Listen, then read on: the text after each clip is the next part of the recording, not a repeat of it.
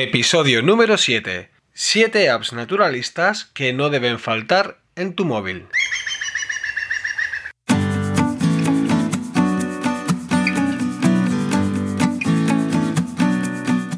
Hola naturalista, estás escuchando Cuaderno de Campos, el podcast para naturalistas.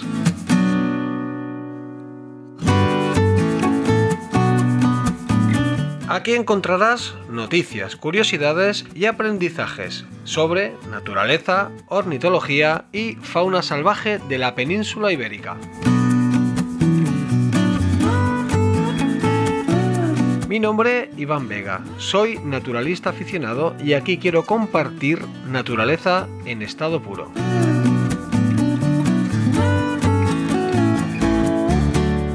Quédate por aquí un ratito.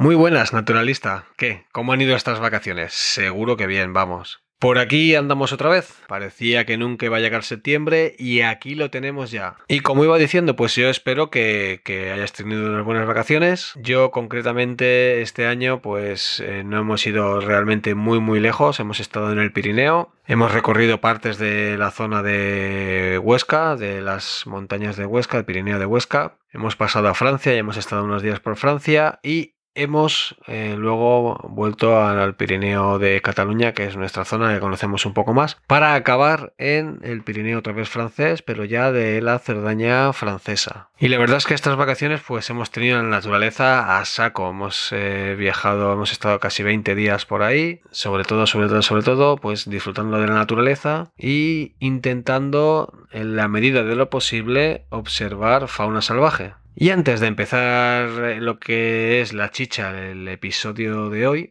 pues voy a hacer un pequeño resumen o un pequeño recordatorio de las cosas más chulas o los animales o las observaciones, perdón, las observaciones más chulas que hemos realizado durante estos 20 días. Decir que casi todo lo que hemos observado han sido aves, e incluso hemos llegado a hacer algún bimbo, o sea, observar alguna ave que todavía no teníamos apuntadas en nuestra lista. Recomendaros, por ejemplo, si queréis observar buitres y sobre todo quebranta huesos y alguna limoche, que visitéis los miradores de Revilla, que están en Revilla, en Huesca. Y es una ruta muy plana, apenas tiene desnivel y en poco más de hora y pico te pones en unos miradores espectaculares y pudimos observar una vez que llegamos a los miradores, bueno, y también de camino ya, ya se observan sobre todo buitres, pero también pudimos observar al quebrantahuesos en libertad. Un par de ejemplares vimos. Otra ave que hemos podido ver estas vacaciones en un par o tres de veces ha sido a la limoche. La limoche es un ave rapaz de la familia de los buitres, entre comillas. No es buitre, ¿no? Pero es un ave que come carroña, planeadora, con la particularidad de que eh, los adultos son completamente blancos con eh, la cara y el pico amarillo de tamaño más pequeño que el buitre y esta pues eh, no la teníamos en nuestra lista. Y hemos visto un par de ejemplares. Y luego ya pues saliéndonos del tema ornitología mm, a destacar un lución que un lución es un lagarto ápodo vale cuando digo ápodo me refiero eh, la palabra ápodo significa que no tiene extremidades el lución es un lagarto que se confunde con una serpiente. ¿Y por qué se diferencia de una serpiente? Pues básicamente porque puede perder la cola en caso de peligro, lo que hacen las lagartijas, ¿vale? Que esto se llama autotomía caudal. Tiene párpados movibles que las serpientes no lo tienen, no, no los tienen. Y poco más... Eh Ahora que yo recuerde, pocas diferencias más. Las hembras, como curiosidad, las hembras de lución pueden llegar a medir hasta 50 centímetros y un lución salvaje puede llegar a vivir hasta 40 años. Ojo al dato, 40 años de lagarto. Lo más importante, que hemos conocido sitios que no conocíamos del Pirineo, hemos disfrutado del paisaje, del contacto total con la naturaleza y sobre todo hemos descansado y espero que tú también lo hayas hecho. Venga, y antes de comenzar con el episodio, recordarte que hace ya un tiempecito, hace ya un mes y medio, dos, he abierto un canal en Telegram que se llama Naturaleza y Fauna Salvaje Ibérica y es un canal donde eh, intento compartir, no a diario porque tampoco quiero generar mucho spam, ¿no? Pero voy compartiendo sobre todo enlaces interesantes sobre esta temática, sobre naturaleza y fauna salvaje. Te invito a que te pases por el canal de Telegram Naturaleza y Fauna Salvaje Ibérica. Simplemente lo pones en el buscador de Telegram y allí te aparecerá.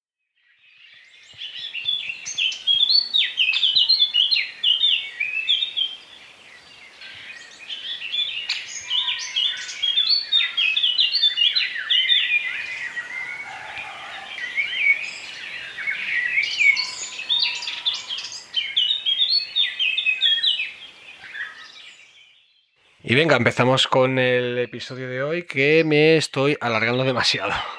Siete apps naturalistas que debes tener instaladas en tu móvil sí o sí. Vamos, yo te lo recomiendo al 100% y son las que, entre comillas, yo más utilizo. Te las voy a decir no en orden, ¿no? Pero te voy a, dejar para el final la que yo creo que es más bestial, más potente, pero que es que me, es que me encanta y, te ofrece, vamos, unos resultados impresionantes.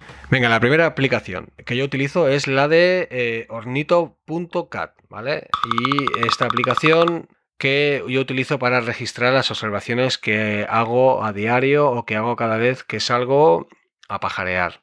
Podríamos decir que es una aplicación de ciencia ciudadana porque esta aplicación recoge los datos de las miles de personas que cada día introducen observaciones en ella y luego pues se utiliza para hacer estudios de comportamiento, de tendencias. Por ejemplo, cuando es primavera que se empiezan a ver más aves de una especie, más ruiseñores, ¿no? Por ejemplo, que se empiezan a escuchar más y tal. Pues eh, el Instituto Catalán de Ornitología en este caso utiliza las observaciones que se van introduciendo en lornito.cat para hacer un estudio pues de si este año el ruiseñor ha llegado antes, ha llegado después, se ven más, se ven menos, etcétera. Además, también en el caso del Instituto Catalán de Ornitología, también lo utilizan ellos para hacer eh, censos. Por ejemplo, pues eh, aves que se ven o que se avistan en parques y jardines. Es una aplicación muy fácil de utilizar y hay gente que la utiliza pues para tener como su listado de todo lo que va viendo. Puedes también introducir mamíferos, mariposas, reptiles, etc, etc, etc. Y otra, otra, otra cosa, otra cosa que me dejaba de, de Ornito.cat. La gente lo utiliza mucho para saber qué rarezas hay por cerca de su casa, ¿no? Por su zona. ¿Vale? Porque la aplicación pues, te, te dice pues, lo que has observado en tu zona de influencia y también te dice las rarezas que hay. Entonces mucha gente la utiliza para estar al tanto de aves que no son muy comunes y que llegan pues a través de migraciones por alguna razón pues están en una zona más tiempo del indicado y tal, pues hay mucha gente que utiliza esto para intentar ver esas rarezas. Venga, la segunda aplicación de, que debes tener instalada en el móvil sí o sí. Esta aplicación sería el equivalente a ornito.cat. Es una aplicación mucho más moderna, mucho más amigable, mucho más usable para el en el teléfono y bueno, eh, estoy hablando de eBird, ¿vale? La aplicación de eBird. Y básicamente sirve para lo mismo, para crear listas de registros de, avistamientos de aves. La funcionalidad es exactamente la misma, ¿vale? Yo eBird lo utilizo menos, pero la verdad es que mi intención es este año utilizarlo un poquito más. Venga, la número 3, otra aplicación que me parece muy potente y que desarrolla Corner Lab Merlin. Corner Lab of Ornithology es un proyecto de ciencia participativa que se fundó en el año 2007 en Estados Unidos y es pues eh, un laboratorio de ornitología de la Universidad de Cornell, ¿vale? De Corner Lab of Ornithology. Y como digo, pues esta entidad es muy potente y tiene varias aplicaciones muy buenas desarrolladas y tiene pues una comunidad de ornitólogos detrás muy potente con la que realizan un montón de actividades. Y venga, en el número 3, otra aplicación de Corner Lab of Ornithology que es una pasada y va muy bien y se llama Merlin ID. Merlin Bird ID o Merlin ID, pues es simple y llanamente una aplicación que te pregunta dónde estás, qué fecha, bueno, lugar, fecha, tamaño de ave, color de ave y cuatro datos más y te devuelve una lista de las posibles aves que tú estás viendo, o sea, que tú podrías estar viendo. Es una aplicación que te ayuda a identificar aves que tú no conoces o no tienes claro cuál podría ser, pues introduces fecha, introduces lugar donde estás, de hecho él ya te reconoce el geoposicionamiento, introduces tamaño, introduces tonos o color, ya te devuelve una lista de 5, 10, 15 aves que podrían o coinciden con, la descripción que tú le estás dando. Y a su vez, pues eh, también te, te trae las varias fotografías, una muestra de su canto y te pregunta al final si realmente has llegado a encontrar eh, ese ave, ¿no? Para ella también ajustar luego, mediante inteligencia, ¿no? Pues las predicciones de, de, lo que hay en tu zona o no. Es una aplicación, sobre todo, sobre todo, que es muy valiosa para gente que está empezando o para gente que en algún momento se desplaza a una zona, a un país o a un lugar que no es su zona habitual y que no se ha llevado ninguna guía de esa zona o ningún dossier de ornitológico de, de, esa zona y pues con tu teléfono pues tienes una pequeña guía entre comillas de donde estás en ese momento. En la número 4, otra aplicación que es bastante chula, aunque he de reconocer que yo no utilizo mucho porque no estoy tan metido en el mundo de la botánica. Árbol App, la guía para identificar árboles silvestres de la península ibérica y Baleares.